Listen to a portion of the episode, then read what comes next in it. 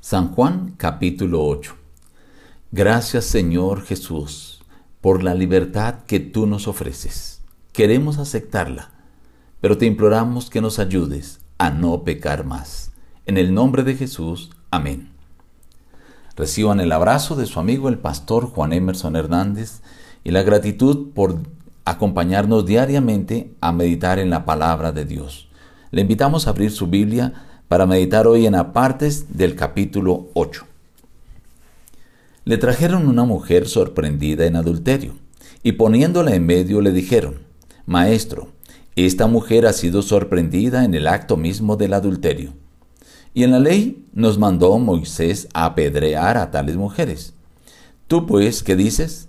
Esto decían probándolo para tener de qué acusarlo. Pero Jesús, inclinado hacia el suelo, escribía en tierra con el dedo y como insistieran en preguntarle, se enderezó y le dijo, El que de vosotros esté sin pecado, sea el primero en arrojar la piedra contra ella. E inclinándose de nuevo hacia el suelo, siguió escribiendo en tierra.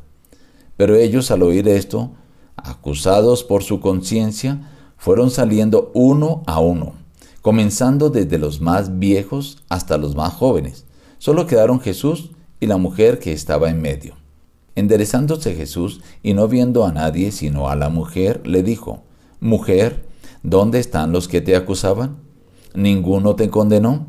Ella dijo, Ninguno, Señor. Entonces Jesús le dijo, Ni yo te condeno. Vete y no peques más. Otra vez Jesús les habló diciendo, Yo soy la luz del mundo. El que me sigue no andará en tinieblas, sino que tendrá la luz de la vida.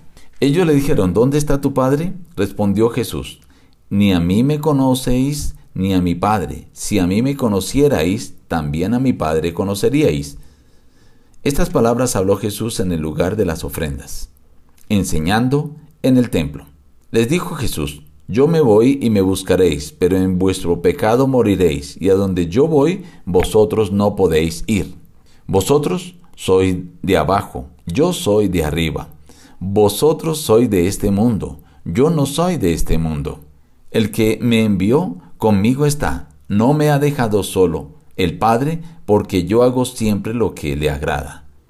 Si vosotros permanecéis en mi palabra, seréis verdaderamente mis discípulos, y conoceréis la verdad, y la verdad os hará libres. De cierto, de cierto digo, que todo aquel que practica el pecado es esclavo del pecado.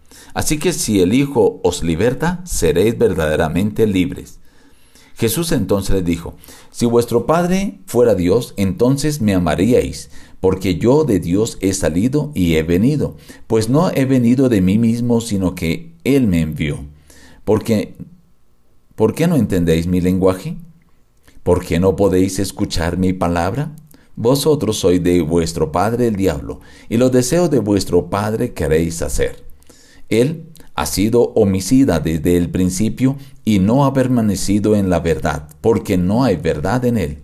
Cuando habla mentira, de suyo habla, pues es mentiroso y padre de mentira. El que es de Dios, las palabras de Dios oye. Por esto no las oís vosotros, porque no sois de Dios. De cierto, de cierto digo, que el que guarda mi palabra nunca verá la muerte. De cierto, de cierto os digo, antes que Abraham fuera, yo soy. Encontramos en este capítulo 8 enseñanzas clave. La primera que quiero resaltar es cuando el Señor Jesús dice, vosotros sois hijos de vuestro padre el diablo, porque los deseos de vuestro padre queréis hacer. Homicida, mentiroso, y no hay verdad en él. Esto quiere decir que cada vez que nosotros practicamos el pecado, nos estamos convirtiendo en hijos del diablo. Por eso el Señor nos invita para poder sacarnos del pecado.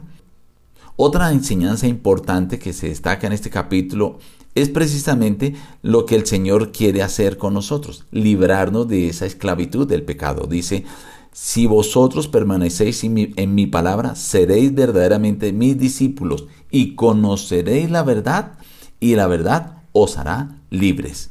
O sea, el Señor, que es Cristo Jesús, el Hijo, Él puede liberarnos. Y si Él nos libera, seremos verdaderamente libres. Pero necesitamos colocarnos en las manos de Él. Porque Él dijo, Él es de arriba, nosotros somos de abajo, de este mundo. Y por ser de este mundo, pues las obras de este mundo queremos hacer. Necesitamos que Él nos cambie, nos transforme. Y presenta la experiencia de aquella mujer que le llevaron supuestamente encontrada en el acto mismo del adulterio. La llevaron para ser apedreada y que él autorizara. Si él autorizaba que se apedreara, estaba tomando atributos que solo le correspondía a Roma porque dar el veredicto para que una persona fuera ejecutada le correspondía solo a Roma.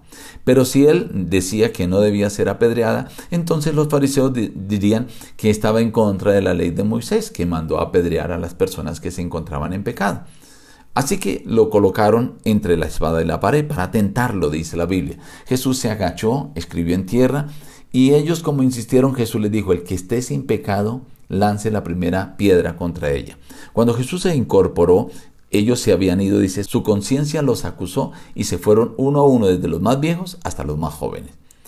Cuando Jesús se encontró con esta mujer a solas, le dice, ¿dónde están los que te condenaban? ¿Ninguno te condenó?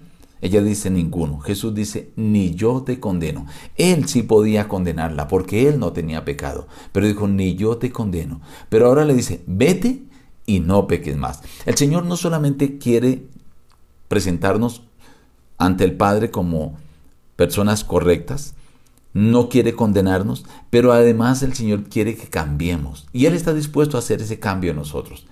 Hoy el Señor te dice, has sido liberado vete y no peques más. Atendamos esta orden del Señor Jesús. Nos despedimos diciendo, busca a Dios en primer lugar cada día y las demás bendiciones te serán añadidas. Que Dios te bendiga.